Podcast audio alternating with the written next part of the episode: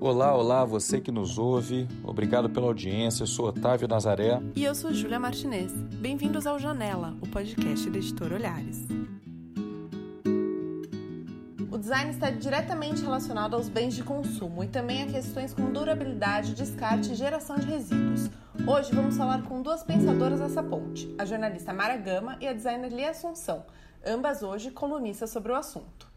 Lia, Mara, bem-vindíssimas, muito prazer estar com vocês. Esse assunto acho que nunca foi tão atual, né? É, quer dizer, sempre muito atual, mas tão latente nesse momento de pandemia, todo mundo dentro de casa, de um governo que vai contra e as pessoas têm que estar mais atentas. Como vocês colocariam dentro do assunto mais específico de cada uma, como vocês descreveriam a situação de hoje?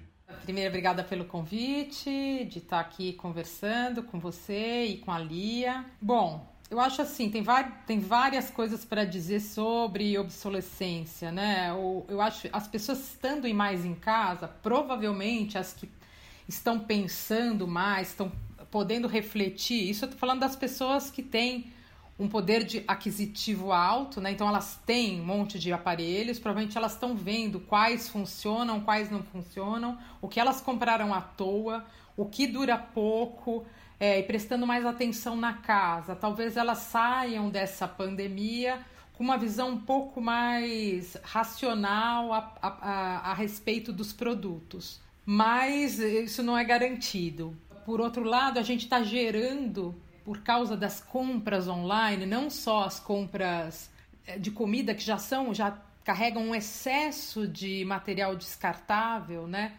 Também, por exemplo, eu, eu, eu comprei um, um edredom. Chegou uma caixa de um tamanho enorme, cheia de isopor dentro, para trazer um pequeno pedaço de pano, que na verdade é pequeno mesmo, o, o edredom e a caixa era enorme. Então, assim, essa, toda essa mobilização para a gente poder ficar em casa tem uma mobilização, a circulação de mercadoria que ela tem tanto, ela tem muito mais trajeto, né? Porque a gente, em vez de ir na loja, vem as coisas entregar em casa.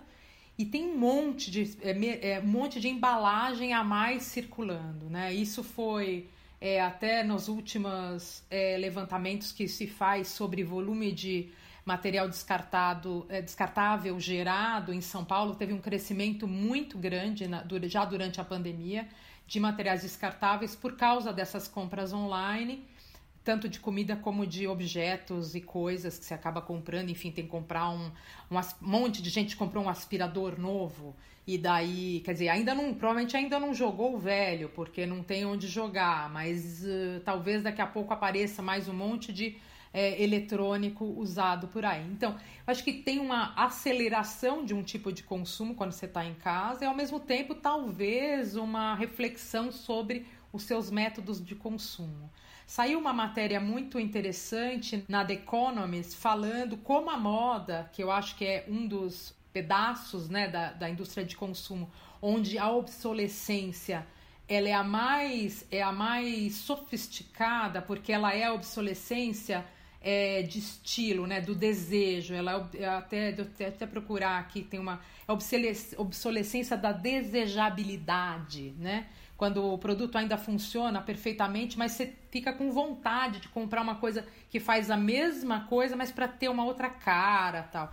Então a moda, eu acho que ela é o, o lugar onde isso está mais explícito, né? Ele é praticado com, com muita é, explicitude e esse artigo ficava comentando como que como é que isso tá, como que a pandemia, como o isolamento, como a existência do vírus e tal, e o medo das pessoas é, tá atingindo a, a, indústria da moda de frente, assim, né? Os desfiles foram suspensos, quer dizer, tem uma a, a principal vitrine da moda e que fa, faz com que tudo depois circule, né? Porque ali é, é, o, é o centro ali do, da, da, da vitrine da moda, e aí tudo vai em decorrência daquilo, é, é, tipo, popularizando e capilarizando aqueles itens para mini consumo, né? Aquele grande momento que é o momento do desfile, que já vinha em decadência, desde, acho que desde do, da, do, de uma grande da popularização maior da internet, agora com a pandemia ficou realmente atacado de frente. As lojas estão fechadas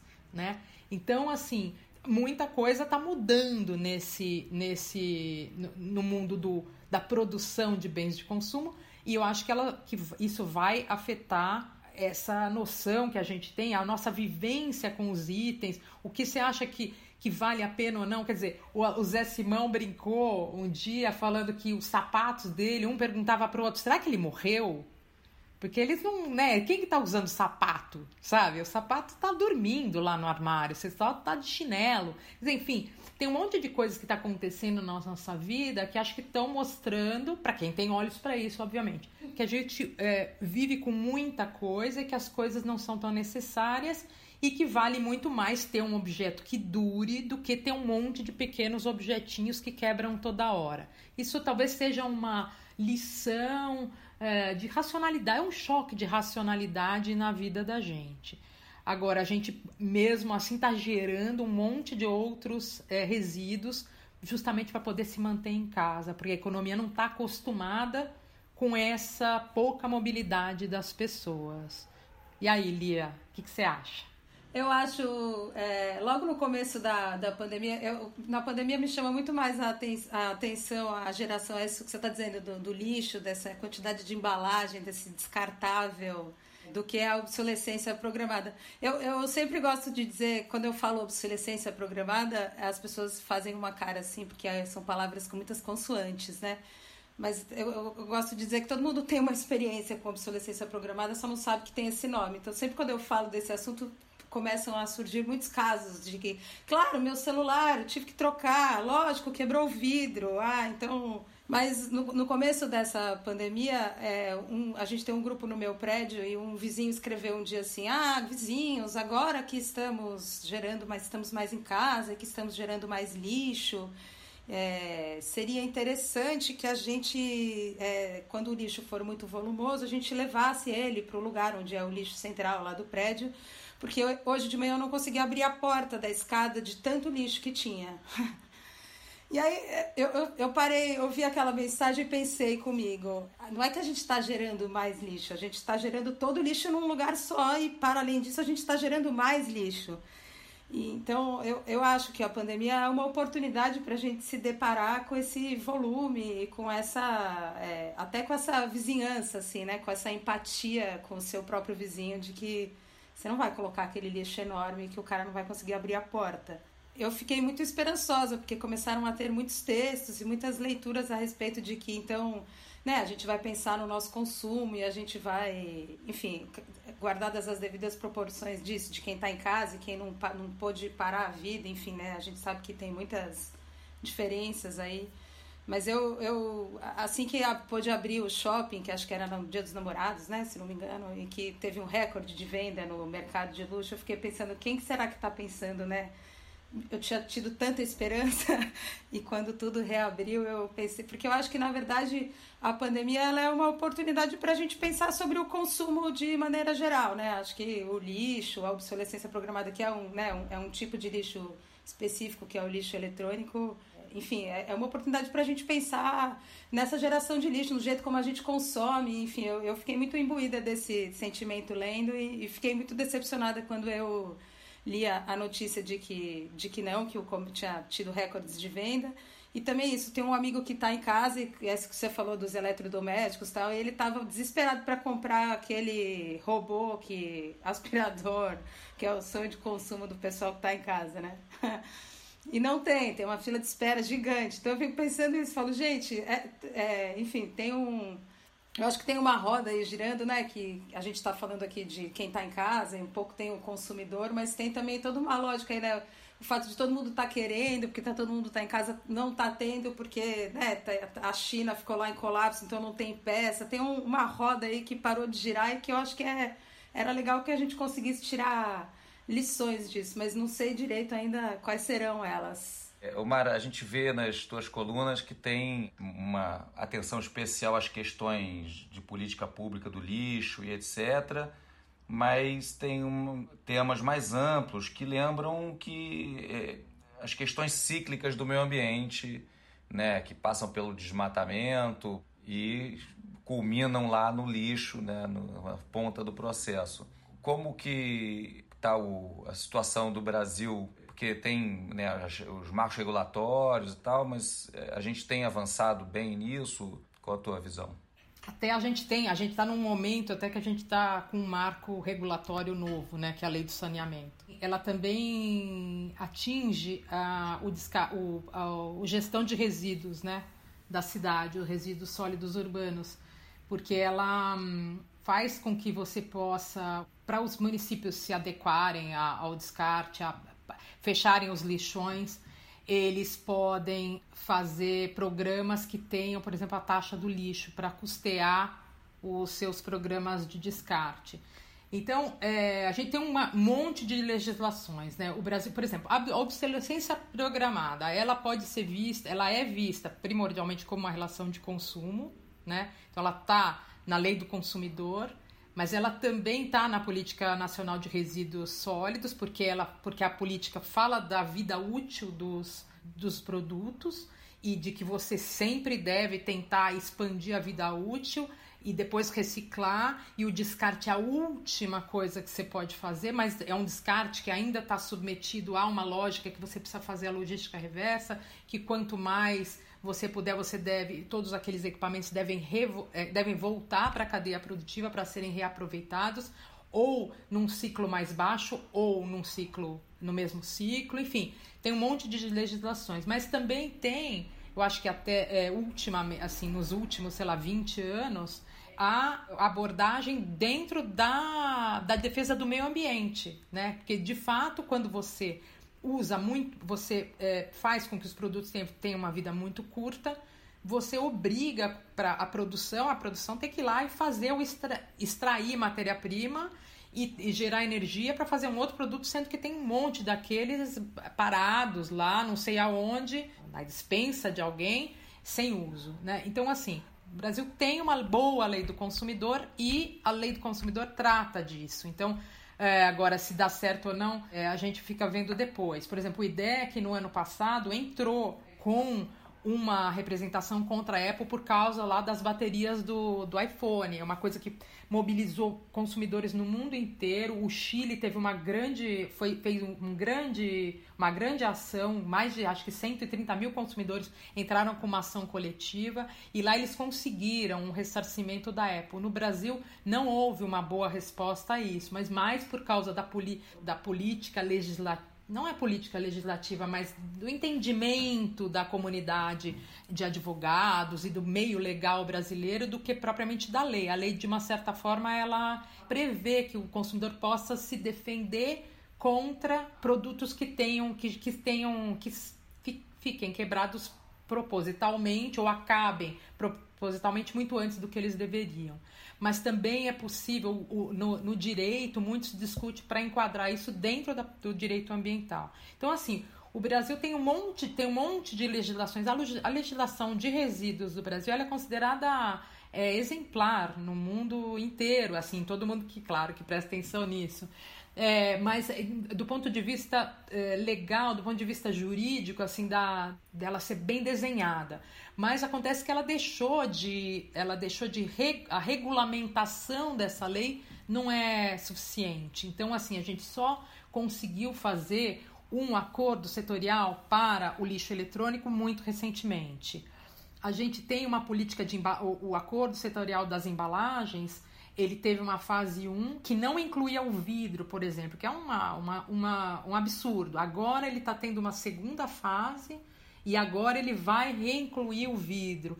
Assim, isso também é muito, tem muito a ver com a, a, o grau de complexidade da sociedade. Quer dizer, você tem, do mesmo, do mesmo lado, você tem um desejo de que os produtos sejam mais. Que, que, a gente tenha uma economia mais honesta, que o produto sirva, que dure, que não quebre à toa, você tem uma, um sistema produtivo que está é, é, desenhado para funcionar rapidamente para pôr no, na, no, no comércio milhões de produtos. Então você tem ali são interesses que se que se que são contraditórios mesmo como a sociedade é né tem questões de produção que estão sendo é, revistas agora, não sei, é, pelo menos paralisadas, né? Por exemplo, tudo que a gente é dependente da China, né? as coisas que vêm de tão longe.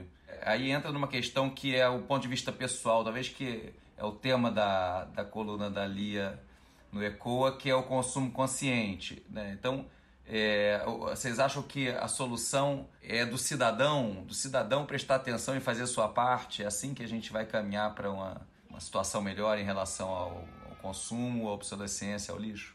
Eu acho que não funciona numa ponte só. Eu acho que se não, são três partes: tem o cidadão, tem a indústria e tem a legislação. Acho que uma não vai sem a outra. E, e todas são importantes, porque no, no, caso específico da obsolescência programada, né, uma, uma das, das hipóteses que a gente pode ir contra ela é assim: se no rótulo do, do se tem uma legislação que obriga que na embalagem do aspirador de pó que você vai comprar está dizendo que dali a 5 anos ele vai quebrar, e do lado tem outro que está dizendo que daqui a 7 anos ele vai quebrar, e você vai dar preferência para o de 7, e isso impacta no valor. Se tem, uma, se tem uma informação ali que te ajude a compreender que não vai ter peça daqui a 5 anos, um pouco traduzir essa legislação que a Mara estava dizendo, mas no produto, né? Porque a legislação fica lá, né? Não chega no, muitas vezes no consumidor, a não ser quem tenha interesse. Mas se tem uma lei que te obriga a, a, que isso né, faça parte da sua decisão na hora que você for comprar, isso muda, mas é isso. Muda porque o, o, consumidor tem uma consciência, porque tem uma lei que te ajuda, porque a indústria, porque tem a lei, ela modificou o jeito que faz, então aquilo dura mais. Dentro do, do processo produtivo, assim, uma das coisas que, que, a, que é, dificultam muito a, a, a reciclabilidade, a a usabilidade das coisas é porque, enfim, um jeito barato de você fazer é que você funde materiais e depois eles não são recicláveis e eles não são reparáveis também, né? Eu tava vendo, outro dia eu tava procurando umas coisas de telefone celular, que eu acho que é o grande ícone da obsolescência programada, e eu tava vendo um telefone, tem um... A Apple tem essa, ela foi, teve essa condenação, né? Ela tem vários casos, a Apple. O primeiro é, iPod que teve tem um trabalho super bonito de um artista gráfico que pichou todos os. Mas era bonito, era um negócio graficamente bonito, assim, que ele pichou todos os cartazes. Eram uns cartazes bonitos, não sei, é, enfim, eram uns cartazes é, meio em duas cores, assim, de umas pessoas dançando com aquele iPod. Assim, era uma imagem meio como se fosse uma silhueta de uma pessoa. E aí esse cara fez um. Uma, que, que ele escrevia por cima, assim: a bateria do iPod só dura não sei quantas horas e depois é, você não consegue desmontar e você vai ter que trocar ele inteiro.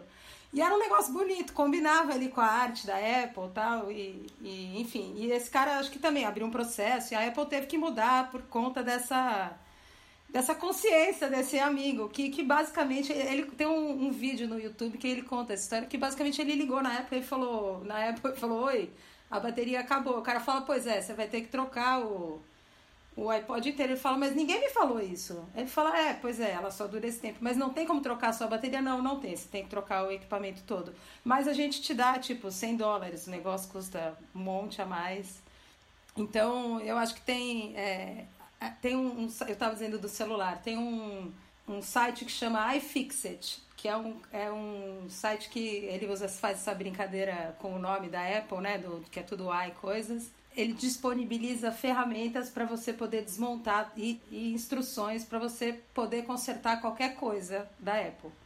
Então, se o seu celular quebrou e você quer trocar a tela sozinho, porque o cara ali te cobrou um monte de dinheiro, ele te dá todos os parafusinhos, porque os parafusos da Apple, eles são específicos, eles não são é, cabeça Phillips, eles são uma cabeça específica. Então, o cara fez a ferramenta específica para abrir e eu acho maravilhoso, porque é um. Enfim, isso poderia estar lá na raiz do processo, né? O cara poderia fazer para você de maneira que você pudesse você mesmo consertar. Ele poderia, inclusive, ser feito com esse pensamento, né? E aí agora tem um telefone que, que, é, que chama Fairphone, que a, a, o slogan deles é a gente, a gente quer tomar conta do mundo, a gente we care for others, a gente se importa. Então a gente faz e ele é todo reparável, ele é todo em peças, não tem nada fundido e você pode. Se a sua bateria acabou, você troca a sua bateria. Se você quer aumentar a sua placa, não sei o que, você pode aumentar a sua placa, não sei o que. Não sei o quanto disso é real, mas a, a propaganda é essa. E essa é uma das lógicas que podem fazer com que a gente saia desse círculo vicioso da obsolescência programada. Eu acho que tem uma parte muito importante do cidadão porque esse, é esse embate mesmo, porque quem cria os produtos são outros cidadãos também. A gente tem, tem muita coisa que é feita, que é que assim, é de fato é uma falta de levar em consideração esse usuário, não entender quem é esse usuário, né? Assim, tem coisa, isso, isso, é, isso é demonstrado, né? A gente vive isso. Sei lá, você está na pandemia e o banco muda o aplicativo. E aí você, você não tem com quem falar, entendeu? Aí você perde. Quer dizer, existe um sujeito que tem um que, tem, que não tem uma concepção amigável de design que planejou aquilo lá. Então, quer dizer, então é muito importante a discussão sobre a produção. Agora, o que, o que acontece também é que ela é cada vez mais sofisticada. Então, para você entender como você faz para. Que nem a Lia estava falando, quer dizer, essa, a, a legislação está lá na letra da lei, mas não está escrita no produto. Olha, esse produto aqui tem esse problema, kkk. Então, é muito difícil você entender conseguir compreender todo esse mundo dos produtos que, que nos cercam e saber como lidar com eles. Quer dizer, é, você consertar uma geladeira, já disse um amigo meu que sabe consertar a geladeira, que é facílimo, porque a geladeira é um tubo lá e, enfim, tem pouquíssimas coisas, né? A máquina de lavar também não é difícil. Agora, você pega um, uma. Vai, você vai caminhando para os produtos, para os eletroeletrônicos, eles são mais complexos. A máquina de lavar, ela é super simples no mecanismo, mas ela tem uma placa digital que ferra completamente. Se quebrou uma coisa dessa placa digital, o mecanismo pode estar funcionando e você não aciona, você não chega mais na, você não aciona mais o mecanismo, a mecânica da coisa. Ou seja, tem muito, é um, é um mundo cada vez mais complexo, mas é muito importante a posição do, do cidadão. Porém, do, o consumo consciente, o consumidor consciente, uma das fases também do consumidor consciente é ele conseguir explicar para os outros, ele conseguir mobilizar os outros para ações coletivas, como é o caso de que essas associações de consumidores fazem. O IDEC faz isso. É, na França tem uma associação contra a obsolescência pro programada que tem, vai, vai, tem uma, uma, um grande congresso agora em novembro. Né? Na França é lei, assim, é proibido fazer um produto que tenha, que tenha essa data de morte inserida lá é, prematuramente, né? Então, assim, tem, é, tem uma, é uma questão de, de luta política, assim, é que nem, quer dizer, a, o, a comida que você consome, ela é uma opção política. E o, os produtos que você consome, a maneira como você consome, a maneira como você lida com o, o, a loja, também é uma questão política. Como é que você, como é que você faz? Porque hoje em dia o nosso o, o direito do consumidor está muito a gente está muito cheio de, de objetos então o direito do consumidor é um direito importante para a gente não é uma questão só para na hora de reclamar é, um, é uma coisa importante que assim tá no meio da nossa civilidade assim no jeito como a gente convive ela está dentro. Então sim acho que é super importante mas não só nem é, concordo com a Lia quer dizer tem a legislação e tem a indústria e tem, a e tem as relações entre todas essas, essas entidades. E tem um coletivo também, que acho que é muito importante. Também, além dessas associações de consumidores, tem também associações de reparadores de coisas. Quer dizer, isso mais nos anos. No começo dos anos 2000, no fim dos anos 90, tinha muitas associações assim de reparadores na Europa. De pequenos é, eletrodomésticos e tal, né? E eu tava, é, eu comecei a pesquisar um negócio sobre é, e, e, durante muito tempo a sociedade soviética foi chamada sociedade do reparo, porque é, existia por causa da, do bloqueio contra, da, por causa da cortina de ferro e o bloqueio americano contra, enfim, do mundo ocidental contra o livre comércio, existia a engenharia reversa, quer dizer, o cara compra um produto, vai lá, desfaz tudo para ver como funciona e faz. Só que também não tinha reposição de peças, que nem Cuba, quer dizer, os carros que ficaram em Cuba, ou os caras inventavam como reparar, ou não tinha carro. Então, assim, existem. Esse, o mundo vai se adaptando, né? E, e, e acho que, assim, as, em grandes, eh, grandes rupturas econômicas, as pessoas começam a aprender a mexer com aquilo, a repor peça, a inventar gambiarra e tal assim, hoje, hoje que está meio colocado é que a gente é, lute para que a indústria faça um design mais comprometido com a vida útil do produto, né? Que ele não tenha um ciclo de vida tão banal e que eles tenham preço justo pela duração dele, né? Eu queria completar um negócio. Eu tenho sempre esse pensamento que você tem que, que, que por trás do, de quem desenha, de quem comercializa, enfim, que tem uma pessoa que é igual a nós, né? Enfim, eu, porque eu, eu sempre penso isso, eu acho, eu penso nisso assim, no, por exemplo, em São Paulo tem o aeroporto, né? E tem a, fizeram agora o trem que não chega até lá. Eu penso que aquele papel, aquele projeto, ele passou na mão de várias pessoas. E não teve um cara que falou, oi, mas o trem ele não chega, falta 10 quilômetros para ele chegar. Eu, eu, eu eu não consigo entender quem são essas pessoas, porque é muito. Ali, para mim, fica quase um desenho disso. É uma oportunidade para a gente voltar a falar sobre o design nesse contexto. Os designers eles têm tido é, uma formação é, adequada, porque a gente pensa, ah, não, a, a, a forma que a indústria projeta, mas tem essa classe dos designers que são os projetistas. Eles estão organizados para pensar de uma forma mais, mais sustentável, é, que esse discurso existe, existe. Mas é, existe uma contribuição efetiva? Eu acho que tem uma coisa que é que eu acho uma eu acho curioso. Você falou das crises econômicas, por isso que eu lembrei, porque a obsolescência programada ela começou, ela é uma prática, né? Enfim, que ela começou a acontecer depois da grande crise de 29. E ela tem uma coisa de, né, era quase um nacionalismo você comprar mais. Esse jeito que a gente consome nasceu ali. Enfim, hoje a gente está em outro cenário, mas de novo a gente está numa crise econômica grande e que, como você falou, acho que é, abre esse precedente de da gente pensar, né, como é que a gente consome, enfim, lá a gente foi para uma, um mundo expandido, agora a gente acho que está caminhando para um mundo retraído, se tudo correr bem. E aproveitando só que eu roubei a palavra da Mara, que já rouba até o fim. Eu acho assim, eu acho que é, nessa época também, nessa, quando o, o é, a obsolescência programada passou a vigorar, o design passou a vigorar numa função muito mais estética do que funcional. Outra curiosidade também que eu queria dizer, você falou do IDEC e da máquina de lavar, que ela é complexa e tal, mas é engraçado, tem uma pesquisa do IDEC, que se não me engano é de 2013, que eles fazem um comparativo dos, dos, dos produtos que têm mais obsolescência programada. Eles fizeram uma, uma pesquisa que, da percepção das pessoas do que, que mais tinha obsolescência programada nos produtos de uso mais comum na casa. E, e a máquina de lavar roupa estava lá, e, e eu, a geladeira estava lá também. E é engraçado porque quando eu fiz a minha pesquisa, em, tem uma pesquisa igual, muito parecida com essa, em 1965 e que os eletrodomésticos, tirando esses que só tem agora, que era na época era câmera digital, vídeo, os eletrodomésticos são exatamente os mesmos. Tem a geladeira, tem o freezer. E eu acho curioso porque tem isso, o, não, não tem uma vontade de mudar o que o que quebra. Tem é isso, a gente tá ali numa num, num contínuo, né? E, só que eu acho que a mudança do, do papel do design, ele fica muito subordinado hoje em dia ao marketing, à engenharia. Ou... Eu entrevistei um, um designer que trabalhou muitos anos na, na Brastemp durante meu mestrado e ele, assim, eles decidiam as mudanças dos produtos sentando na mesa com a dona Luísa, do Magazine Luiza.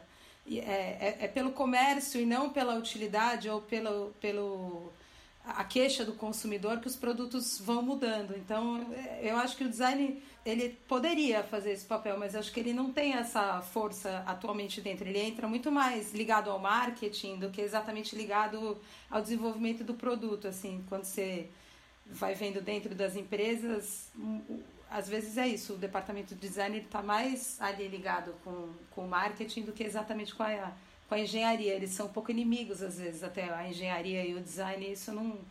Quem sai perdendo é todo mundo, é o mundo e os consumidores. Desculpa, Mara. Imagina.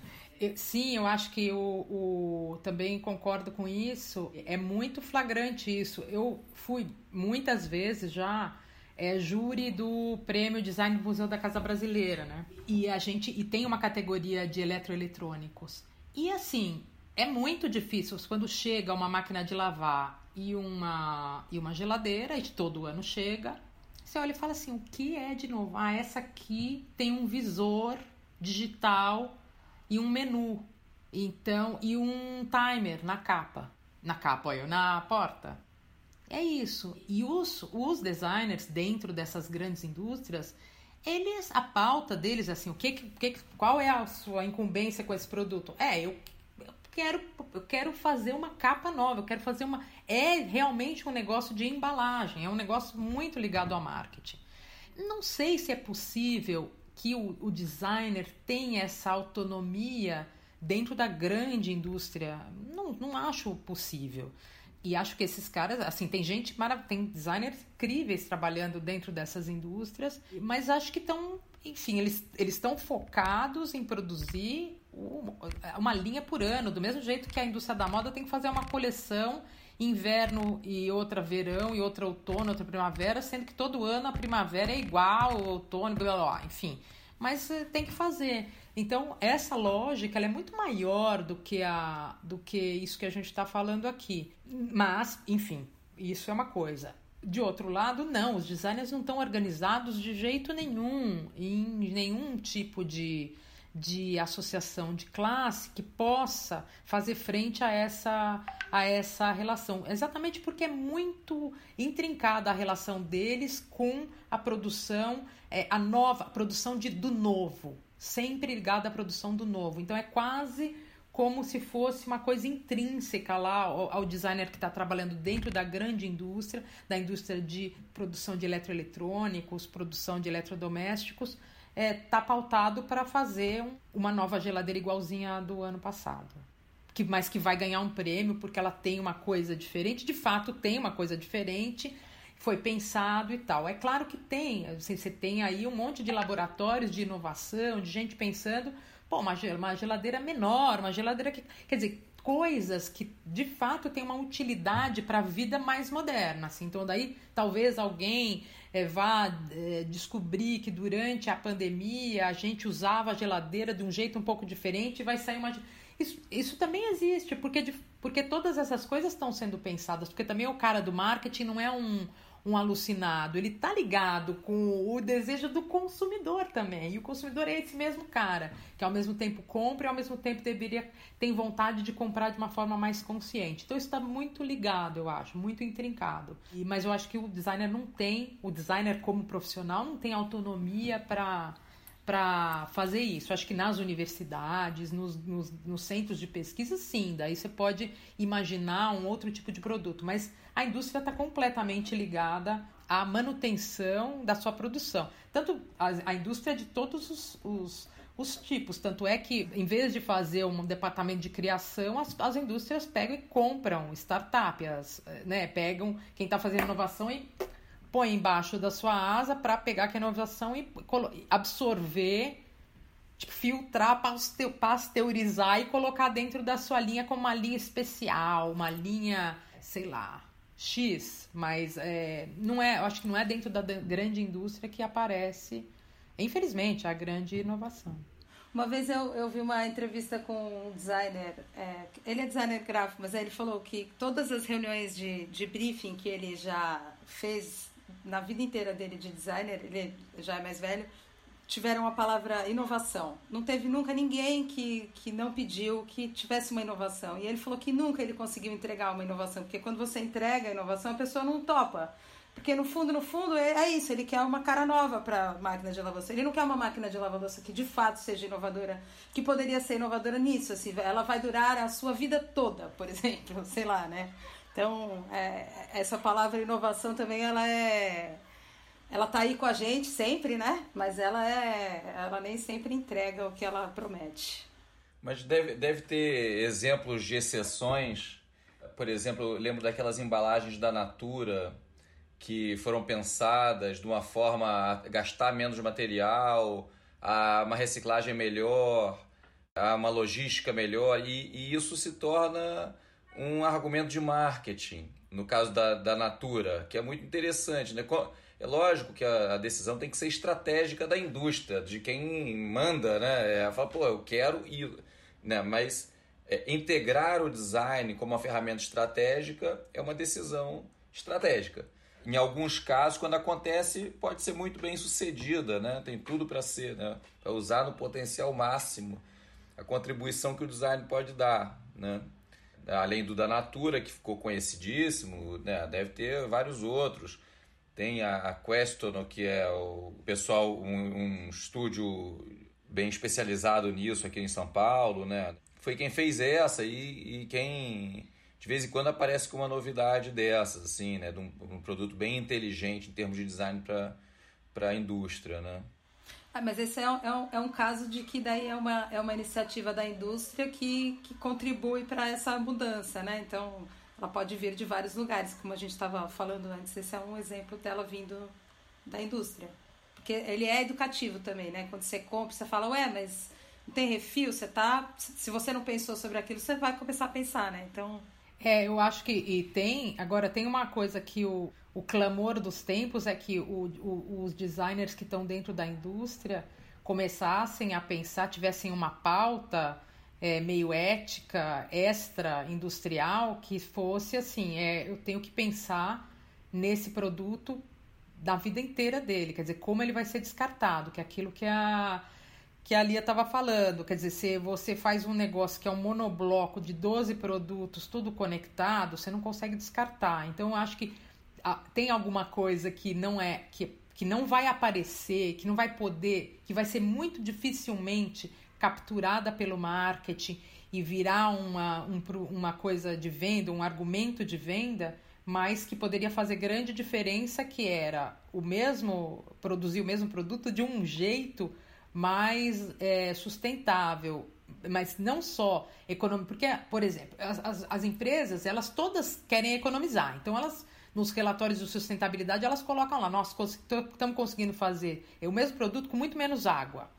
Então é bom, porque vai para o relatório de sustentabilidade, mas na verdade ela faz porque aquilo economiza um dinheirão que ela ia gastar na água. Mas tudo bem, não tem problema, vamos lá. Relatório de sustentabilidade. faço isso, eu filtro mais a água, não jogo para. Perfeito, está economizando tal. Agora, é muito difícil que vire uma coisa, um argumento de venda, é, se eu falar assim, olha, eu tô, eu tô construindo um laptop que, quando acabar, quando ele fizer 20 anos, eu consigo fazer esse teclado ser reciclado ali, o outro negócio bem do lado, a placa vai não sei o que, eu vou extrair minério de aqui para, enfim, eu resolver toda a, a, todas, todos os resíduos daquilo muito perto, dentro da própria planta industrial, e isso vai virar, essa tela vai virar não sei o que, o outro vai o fio, vai, enfim, fazer toda, toda a circularidade da economia daquele produto. Então, esse, eu acho que esse é, um esse é um desejo, é uma vertente, é um pensamento muito importante, mas que ele não tem tanta cara vendável assim para o marketing, a não ser um marketing mais sofisticado mesmo que fale com as pessoas, olha,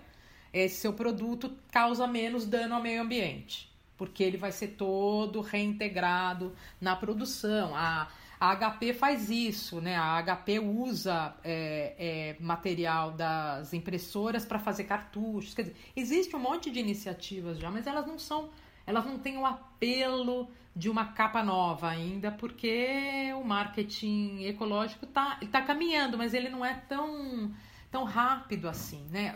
Já tem as últimas pesquisas sobre é, comportamento do consumidor, principalmente na Europa, dão conta de que as novas gerações se importam é, se aquele produto é feito por uma indústria que cuida do meio ambiente ou não, que seja cuidar do meio ambiente, dependendo da época que a gente está vivendo, mas que tem algum compromisso mais responsável. Sim, isso acaba virando para elas um, um valor a ser, que está dentro do produto. Mas isso, a condição disso virar uma, uma qualidade para a massa das pessoas, acho que é muito, ainda é muito pouca. Ah, eu sempre gosto dessa palavra que quando a gente fala da lei de resíduos sólidos, a gente fala de, né, da logística reversa, a gente fala de responsabilidade compartilhada, né? Eu, eu gosto dessa ideia, porque é, é isso, você produziu, você comprou, você né, você está responsável, você não vai largar por aí em qualquer lugar. Então, eu, quando eu é, enfim, tem o, a BMW no site dela, eles têm, porque acho que na Alemanha, pelo que eu, eu não, assim, não estudei muita legislação, mas eu entendo que tem uma porcentagem de, de reciclabilidade que tem que ser alcançada e isso varia de país para país.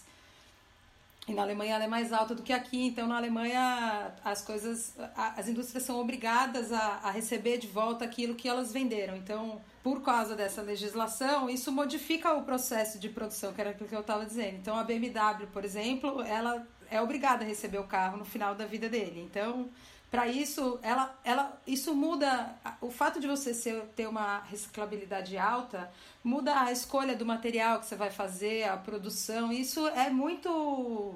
É muito importante, isso muda muito a. Eu acho que muda a, a responsabilidade do cara que está fazendo e do cara que está consumindo. Isso, e se isso é traduzido em informação, né? Você fica mais consciente de que aquilo não pode ficar na rua, né? Eu, eu teve uma época que eu fotografava muito televisão na rua. Tem muita televisão que a pessoa joga na rua não tem onde jogar, né? Não é isso, é matéria-prima, é, é um negócio rico que você está jogando que fica ali largado, aquilo que você estava dizendo, né? Acho que na Suíça tem um incentivo fiscal que é de você, você constrói é, equipamentos a partir de, de material antigo. Então, é isso, é sempre mas eu acho que caminha meio junto, né? Aquela indústria precisa estar interessada e aí a legislação tá um pontapé e tem, tem público para isso.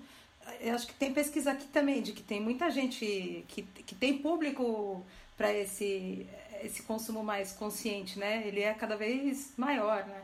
Às vezes envolve, inclusive, a pessoa se dispor a pagar um pouco mais, né?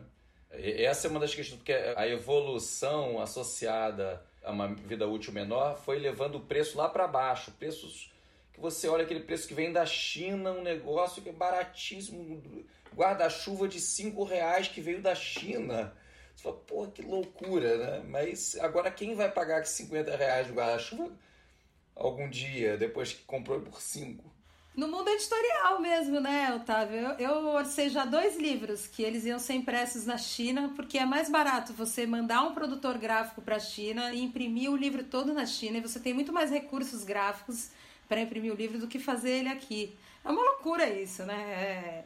Porque é isso, se a gente pensa no mundo da, da sustentabilidade, enfim, da, do, do impacto que isso causa, né?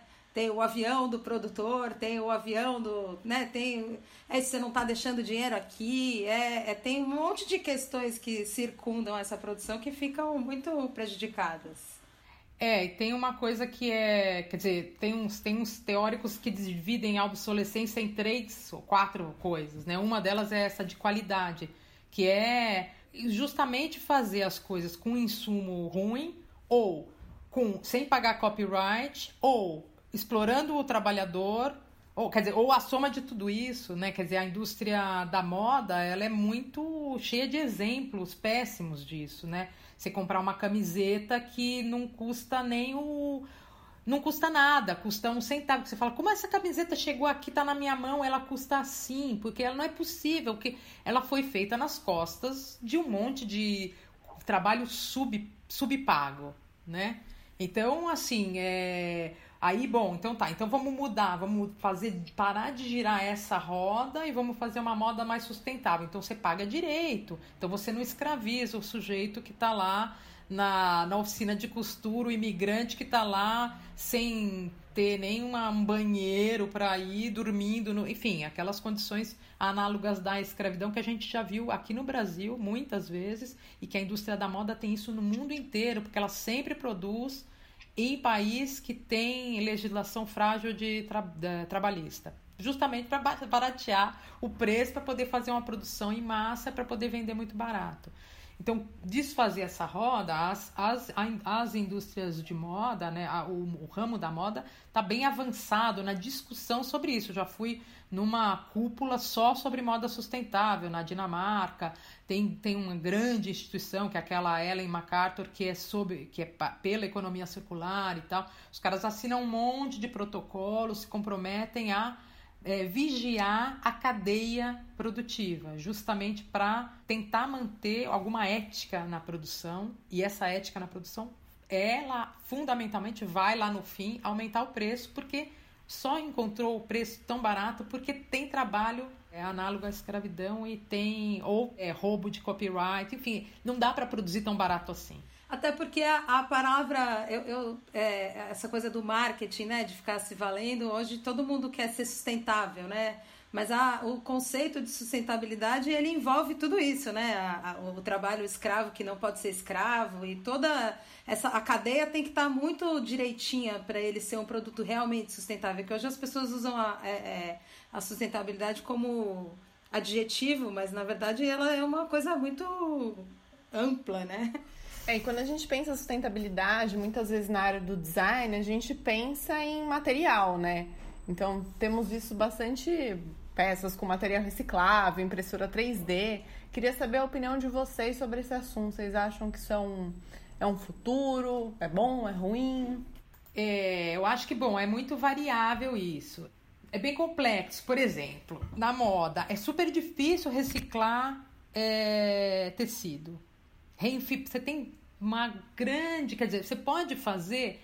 Você pode transformar em outros objetos que tem até é, coisas banais, né, que são feitas. Tudo bem, você usa de outro jeito, você corta, costura, tudo bem, isso é uma coisa. Mas o reciclar, a reciclagem de verdade, de reintrodução do material na produção, ela é muito complexa, porque os materiais são muito complexos e muitas vezes, pelo menos o que a grande indústria reclama, é que eh, os sistemas de taxação, por exemplo, no Brasil, se você usa o produto virgem, você paga mais barato do que se você usa matéria reciclada, muitas vezes, porque tem um X de impostos que quando você usa o reciclado, você pagou duplamente. Você pagou quando aquilo era uma matéria-prima, você pagou quando era um produto e depois você paga de novo quando aquele produto vira matéria-prima. Então, assim, para que a indústria possa usar os que os materiais sejam mais usados na reciclagem, tem que ter uma política industrial no país para que você pare de extrair tanta matéria-prima e use as matérias-primas que existem, reinserindo elas na. Então você usa o fio, que o plástico, você foi lá, fundiu o plástico, fez pallet, e daí você reinjeta o plástico de um jeito. É, eu mesmo dei uma coluna outro dia que aquele plástico que é super, que é o BOPP, que é um plástico bem é, difícil de reciclar, a morada da floresta está fazendo, está é, tá usando o BOPP é, daí ele faz, vira um pallet, vira uma mini pecinha tal, e daí reinjeta e faz uma composteira. É super legal, só que é uma, uma iniciativa que tem um tamanho muito pequeno. Né? Agora, elas são super importantes, porque elas mostram para a indústria que é possível. Então, assim, toda hora que aparece esse tipo de, de, de iniciativa, é legal olhar porque ele está mostrando ali um caminho que uma hora, quem sabe, a grande indústria pegue e abrace aquilo, não só como uma, uma coisa de uma ocasião, de um, um projeto de um ano ou dois, mas quem aproveite aquilo, insira aquilo naquele modo de operação dela. Mas de fato é muito complexo, porque os produtos que a gente, porque os materiais são muito complexos, os materiais que a gente usa. Porque o, o plástico é uma coisa incrível, o plástico é uma maravilha. É um negócio inacreditavelmente incrível, só que tem milhões de tipos. Então, cada um deles tem um tratamento diferente para você reciclar. Claro que tem os não tem umas tem também o uso para gerar energia, que tem a queima, né? Mas isso não é desejável. É o desejável é que você introduza mais. Mas eu acho que sim, tem muita gente trabalhando com isso. Então a, a, a possibilidade de aparecerem soluções é muito grande, porque todo mundo está interessado e porque todo mundo está vendo que o material, assim, a matéria-prima é cara, mas quando entra para fazer grandes produções, a indústria sempre aponta esse problema da bitributação, que é como eles chamam quando eles usam o material, matéria-prima reciclada. E acho que além da, da, da, da, bitributação, tem uma coisa de que daí entra a legislação, talvez, que tem uma coisa de política pública, que é, uma vez eu conversei com um cara da Braskem, que é um grande produtor de plástico, né? E, e ele estava dizendo isso, porque eu falei, porque vocês não têm interesse, né, em, em ter plástico reciclável? E era isso, tem um pouco, né, quando ele é reciclado, o plástico é um material que é incrível, mas ele perde, ele vai perdendo a cada reciclagem, ele vai perdendo, é, dependendo, né, do plástico, ele vai perdendo características, né? E tem, assim, para alimentação tem também um monte de legislação, então te, eles vão esbarrando num monte de, de, de problemas, de, de logística também, porque é isso, ele estava me dizendo assim, mas como é que. Eu não, eu não sei o que, que as pessoas vão me devolver, então eu não sei o quanto. É, eu, eu não posso comprometer a minha produção sem saber o que, que eu vou receber de volta. E eu não consigo receber tudo de volta porque eu não tenho essa estrutura. Então ele precisaria de uma então, esbarra um pouco nesse, nessa tríade aí do, da legislação, consumidor e indústria, que, que é isso, precisaria, é uma solução que ela não é simples, né? Ela teria que ser pensada, é um, é um sisteminha ali que teria que funcionar. Mas eu, eu não tenho dúvida que, que tenham que, que, que já tem tecnologia desenvolvida em outros países e que, enfim, precisa ter essa junção aí de vontade para ela de fato acontecer, né? Um pouco antes da gente começar, eu estava pensando nas outras formas né, de obsolescência e de como isso está muito ligado com a política, né, com a, as relações entre os países, né, assim, pra, nessa pandemia é, ficou um monte de lixo que é transportado de navio, ficou tudo parado, tem um monte de portos com um monte de navio cheio de lixo, quer dizer, tem problemas super sérios ecológicos é, que tem, tem, tem, ligação com essa nossa forma de consumir. E daí eu pensei, pô, até a gente tá até a gente tá usando cloroquina que os Estados Unidos mandaram para cá porque não serve para nada, né? E o presidente brasileiro tá fazendo propaganda para essa cloroquina que ele ganhou e logo depois o FDA falou não não tá mais, não, não, não recomenda mais, né? Quer dizer, é uma, é uma forma de, de é, imperialismo dos, dos, dos, produtos, né? Então a gente está usando aqui, está usando, está tendo, está engolindo, o mercado brasileiro está engolindo, e até o, até o exército brasileiro produziu também é, esse medicamento é, que não serve mais nada para os Estados Unidos. Então é, as coisas vão mudando, mas a estrutura capitalista ela, é, ela tem essa, essa voracidade da produção e de uso, e tem que, tipo, tem que fazer rodar. Eu acho que tem, tem um monte de autor que, que faz uma. que vai falando do consumo e relacionando o consumo com a nossa relação social, né, como sociedade. E tem o, o Bauman tem um livro que ele explora muito isso e que é, chama Vida para Consumo, e que é isso, que ele vai dizendo que a gente vai tratando as relações pessoais como as relações comerciais, então, e que a obsolescência programada está aí. Então, assim, se você né, começa a, a, achar que você pode jogar fora o seu sapato, mesmo que ele ainda esteja imperfeito, você enjoou dele, você pode jogar fora pessoas, você pode jogar países. Eu acho que né, todo mundo tem batido muito nessa tecla de que a pandemia, ela... É, colocou luz à desigualdade é, social, econômica que a gente tem aqui, acho que é verdade, mas eu também acho que ela colocou luz na desigualdade entre os países, né? O próprio jeito como a gente está lidando aqui com a pandemia, é, essa coisa que parece que a gente nunca mais vai sair de casa, né? Acho que tem a ver um pouco com, com a diferença do, dos países, né? Eu queria complementar uma coisa que eu acho importante da obsolescência, que é, eu acho que quando eu, eu fiz o meu mestrado, eu, eu queria saber se ela existia ainda e como é que ela se manifestava. E aí tem esses três tipos, né? Que é o, da, o psicológico, que é isso sem enjoa, tem o artificial, que é, ele é feito para quebrar, e tem mais um terceiro que agora me escapou aqui, já já eu lembro. Mas a coisa é que hoje em dia eles são muito. Lembrou o nome? É, meio tecnológico, que é quando de fato você tem uma evolução exato. tecnológica naquilo que melhora de verdade a função. E que é o que a gente mais vê hoje, né? Que é o do celular, que você não consegue, você não tem mais memória. Mas eles todos se misturam de uma certa maneira. Hoje é muito difícil quando você descarta o seu celular, você saber se foi porque ele estava com a memória ruim, porque a bateria não carregava, porque o vidro quebrou. Então, e todos, cada um é um tipo de obsolescência. Mas o que para mim ficou muito claro na, na, na, na minha pesquisa é que para a obsolescência programada existir, precisou ficar muito solidificado dentro de nós a ideia de descartável. E que é um pouco também esse outro problema que a gente está aí lidando de frente, e acho que ele é muito mais latente na pandemia, mas ele é altamente relacionado com a obsolescência programada. Só que o que eu percebo, até isso, quando eu falei lá no começo que as pessoas não elas sabem o que é, mas elas não sabem o nome, é que isso é muito naturalizado na nossa vida. A gente é muito habituado, quando quebra, falar, ah, ah, vou comprar outro, né? Porque. Então, acho que a coisa do consumo consciente, ela tá aí de você pensar, pô, mas vou comprar outro, mas vou jogar onde? Mas vou jogar no lixo? Mas onde que eu vou jogar? E a própria dificuldade de você saber onde é que você vai jogar já devia te despertar para uma sensação de tá errado isso, né? Não... eu, tenho muitos casos de gente que quis devolver coisa e a, a indústria não aceitou. Tá errado. não, não pode ser assim, as coisas não são tão descartáveis. Pô, eu, tudo bem, eu adoro essa caneta.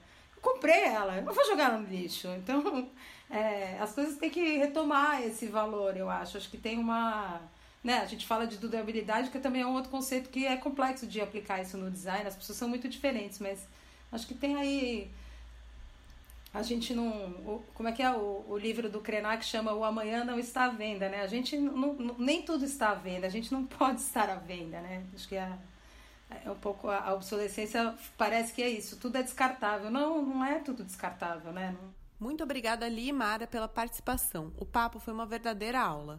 E se você que nos ouve se interessou pelo trabalho delas, os links para as colunas das duas estão em editorolhares.com.br barra janela e daqui duas semanas, no dia 24 de agosto, a conversa será sobre os espaços corporativos no pós-pandemia. Como serão os escritórios no novo normal? Obrigada pela audiência e até lá!